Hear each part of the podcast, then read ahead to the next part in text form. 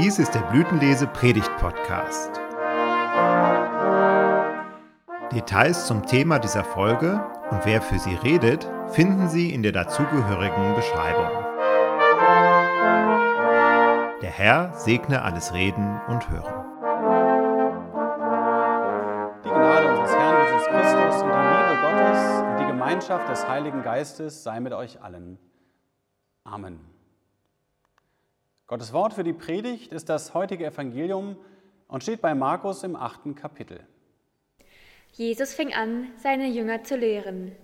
Der Menschensohn muss viel leiden und verworfen werden von den Ältesten und hohen Priestern und Schriftgelehrten und getötet werden und nach drei Tagen auferstehen. Und er redete das Wort frei und offen. Und Petrus nahm ihn beiseite und fing an, ihm zu wehren.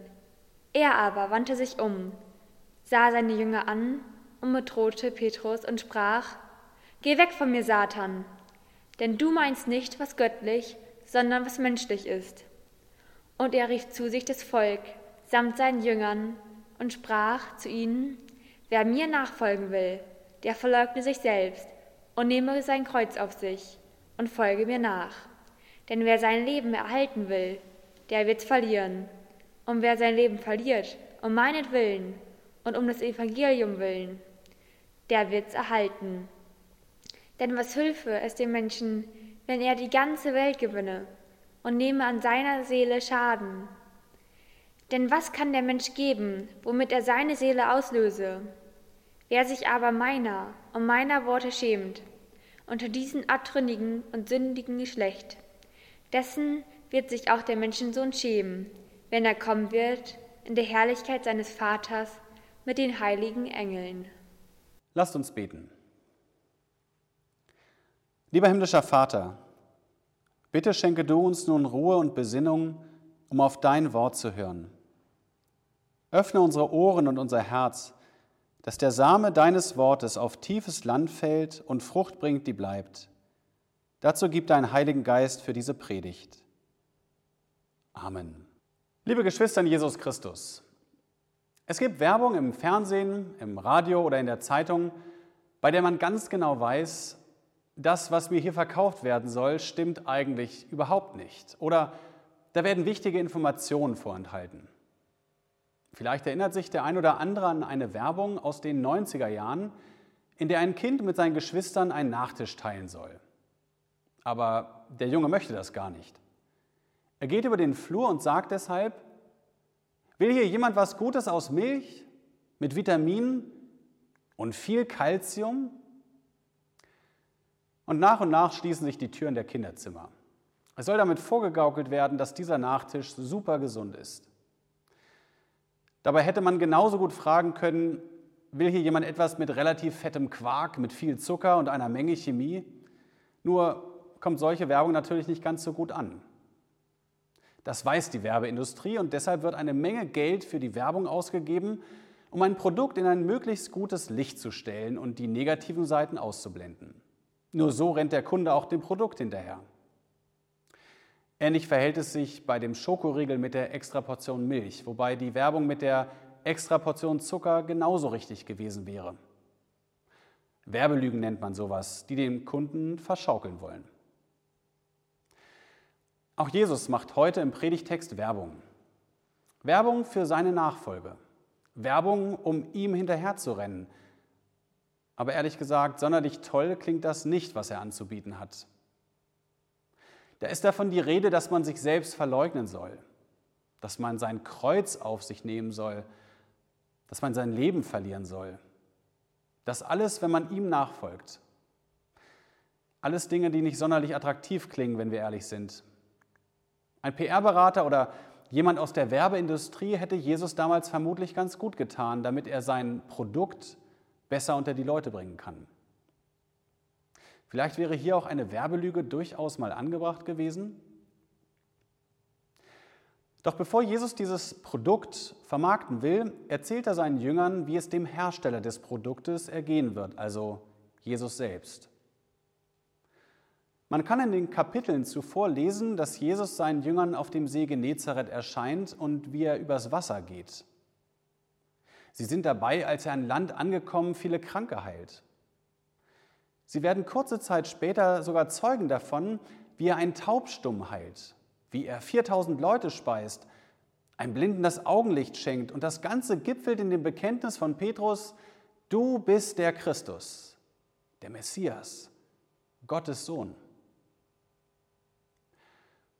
Wenn man das so hört und liest, denkt man, naja, das sind Dinge, mit denen hättest du werben sollen, Jesus. Wer bei dir ist, dem geht's gut. Der braucht sich in diesem Leben keine Gedanken mehr darüber zu machen, wie er ohne Boot über den See kommt. Der hat immer genug zu essen. Der braucht keine Brille mehr, sondern du stellst die Sehstärke wieder her. Und mit Hörgeräten oder wenn es einem die Sprache verschlägt, dann kommt man einfach zu dir und alles wird gut. Du biegst das alles wieder hin.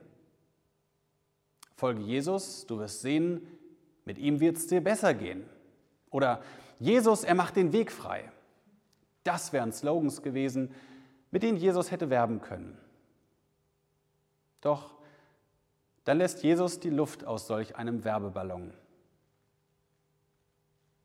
Jesus fing an, die Jünger zu lehren, der Menschensohn muss viel leiden und verworfen werden von den Ältesten und den hohen Priestern und den Schriftgelehrten und getötet werden und nach drei Tagen auferstehen. Und er redete das Wort frei und offen, und Petrus nahm ihn beiseite und fing an, ihm zu wehren. Er aber wandte sich um, sah seine Jünger an und bedrohte Petrus und sprach, Geh hinter mich, du Satan, denn du meinst nicht, was göttlich, sondern was menschlich ist. Voller Freude und Elan ist Petrus gerade noch gewesen und dann hört er diese Worte von Jesus und er bekommt Angst. Jesus, der, mit dem das Leben Freude macht, mit dem sein Leben gerade einen Sinn bekommt, der redet nun hier davon, dass er leiden und sterben muss? Dass es eines Tages ein Ende mit ihm haben wird? Und deshalb fängt er an, ihm zu wehren. Eigentlich steht da im Griechischen sogar, Petrus fährt Jesus an, er macht ihm Vorhaltung. Jesus, das geht nicht. Was du da redest, ist Unfug. Sowas ist nicht nötig. Und so ganz Unrecht hat doch Petrus gar nicht, oder? Da wird Petrus nämlich auch zu meinem Sprecher. Ich will doch auch eine heile Welt, ein friedliches Leben. Eine Welt, in der endlich mal kein Krieg ist, wo keine Rede davon ist, dass Menschen leiden und sterben müssen, wo es keine Krankheiten gibt, wo die Hungersnöte beendet werden. Eine Welt, in der diplomatische Verhandlungen zum Ziel führen, wo die Waffen schweigen und da passt das, was Jesus erzählt, einfach nicht rein. Natürlich will auch Jesus Frieden. Er hätte am liebsten eine heile Welt. Aber er weiß eben, was die Ursache, die Wurzel all dieser Konflikte ist. Dass die Harmonie aus dem Paradies zwischen Gott und den Menschen seit dem Sündenfall gestört ist. Und dieser Weg zu Gott, dem Vater, der muss wieder frei werden. Und das geht eben nur, indem Gott selbst durch sein Leiden und Sterben den Weg wieder frei macht, damit wir Menschen hindurchgehen zum Vater im Himmel. Der Slogan stimmt tatsächlich. Jesus, er macht den Weg frei. Und Petrus nahm ihn beiseite und fing an, ihm zu wehren. Jesus aber wandte sich um, sah seine Jünger an und bedrohte Petrus und sprach, Geh weg von mir, Satan, das klingt doch sehr schroff. Und tatsächlich wird Petrus es hier wohl gut meinen. Er will ihn schützen. Und Jesus hört das. Doch dann dreht er sich um und schaut seine Jünger an. Er dreht sich um und sieht jeden von uns an.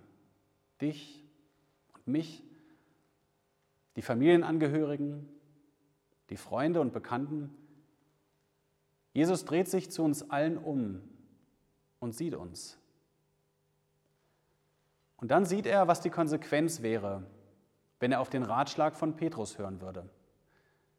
Wenn er tatsächlich den Weg nach Golgatha nicht gehen würde, dann wären seine Jünger, dann wären wir, die er so sehr liebt, verloren.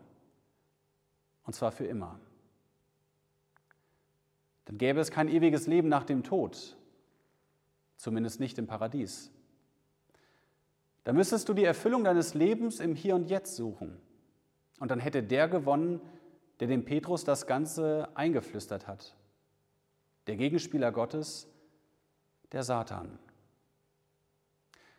So wie er schon im Paradies Adam und Eva eingeredet hatte, dass es gut wäre, die Frucht zu essen, so versucht er nun, Jesus einzureden, dass es doch besser wäre, wenn dieser die Menschheit nicht rettet, sondern lieber seinen eigenen Weg geht. Ein Weg, der Jesus selbst gut tut und die Menschen sich selbst überlässt. Ein Weg, der alles Glück und alle Erfüllung der Welt in diesem Leben sucht. Doch Jesus weiß nur zu gut, dass genau das die größte Werbelüge überhaupt ist.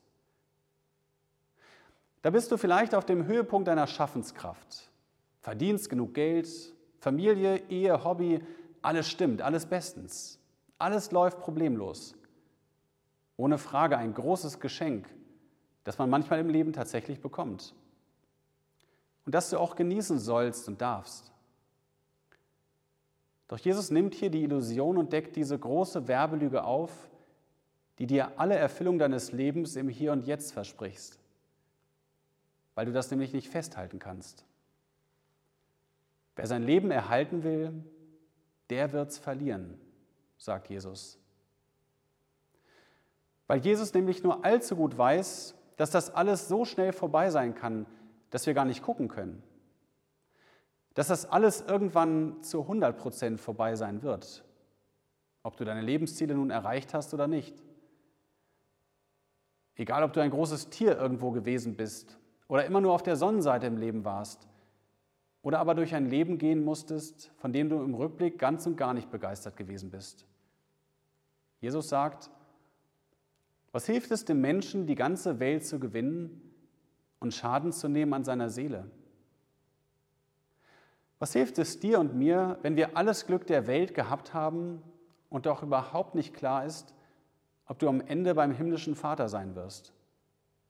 Und deshalb sagt er, wer sein Leben erhalten will, der wird's am Ende verlieren. Doch genau dagegen wendet sich Jesus, indem er dir das beste Produkt deines Lebens anbietet, das ewige Leben, das er eben nur durch seinen Gang ans Kreuz herstellen kann. Und er geht den Weg, weil er sich zu dir umdreht und dich ansieht mit den Worten, für dich. Für dich und deine Sünde gehe ich dorthin damit dir vergeben wird und dein Leben einen ewigen Sinn bekommt. Jesus ist kein Vertreter, der dir irgendetwas überstülpen will. Er lädt dich ein, das Leben mit ihm zu führen, ihm nachzufolgen. Aber er zwingt dich keinesfalls. Er wird uns hier und da nicht in Ruhe lassen, das schon. Aber er zwingt uns nicht in diese Gemeinschaft, und er hält uns auch nicht mit Zwang in ihr fest. Wer mir nachfolgen will, wir haben also die Freiheit, Nein zu ihm zu sagen. Doch wer dieses Nein zu ihm sagt, muss eben auch damit rechnen, dass er darin ernst genommen wird.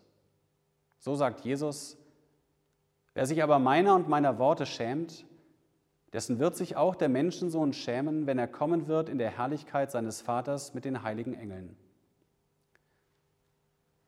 Daher lasst uns nicht nachlassen, auch für die zu beten, die noch nicht oder nicht mehr in Jesu Nachfolge stehen. Gott kann Menschenherzen wenden, auch wenn es manchmal Zeit braucht. Sonderlich attraktiv ist das nicht, was Jesus hier noch sagt. Wer mir nachfolgen will, der verleugne sich selbst und nehme sein Kreuz auf sich und folge mir nach. Ich will noch einmal zur Werbeindustrie zurückkommen. Interessanterweise hat man da in Zeiten des Internets langsam gemerkt, dass Reklame, die den Kunden nur verschaukeln und hinters Licht führen will, letztlich nicht erfolgreich ist. Im Gegenteil, sie verärgern den Kunden. Der Kunde fühlt sich da nicht ernst genommen. Und deshalb haben viele ihre Strategie geändert und sagen nun, lieber glaubwürdig und authentisch, das kommt besser. Werbung soll halten, was sie verspricht. Daher bin ich Jesus erstmal dankbar, dass er offen und ehrlich mit uns redet und uns nicht das Blaue vom Himmel verspricht, sondern dass er deutlich macht, in meiner Nachfolge kann es Ablehnung geben, gerade weil du an mich glaubst.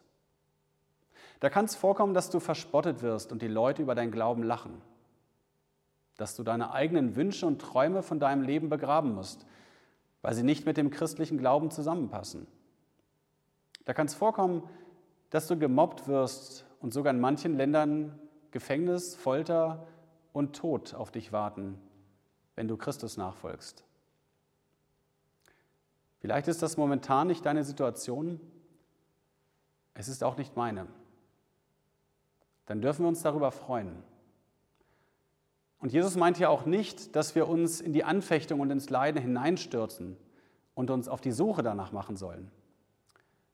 Aber unsere momentan bequeme Lage kann sich durchaus ändern.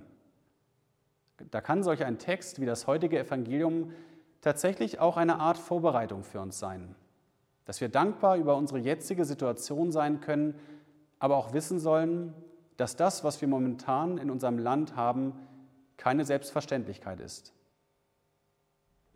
Ich kann heute noch nicht sagen, wie ich in solch einer Situation reagieren würde, wenn jemand ankommt und unter Bedrohung des Lebens sagt, entweder du sagst dich von Jesus los oder du musst sterben. Nicht, weil ich nicht an Jesus glaube, sondern weil ich vermutlich Angst um mein Leben hätte. Doch Jesus öffnet mir heute mit seinem Produkt erneut die Augen für das große Geschenk, das er mir macht. Das ewige Leben. Jesus sieht weiter als ich. Er sieht über den Horizont des jetzigen Lebens hinaus und weiß schon, was Gutes auf mich wartet.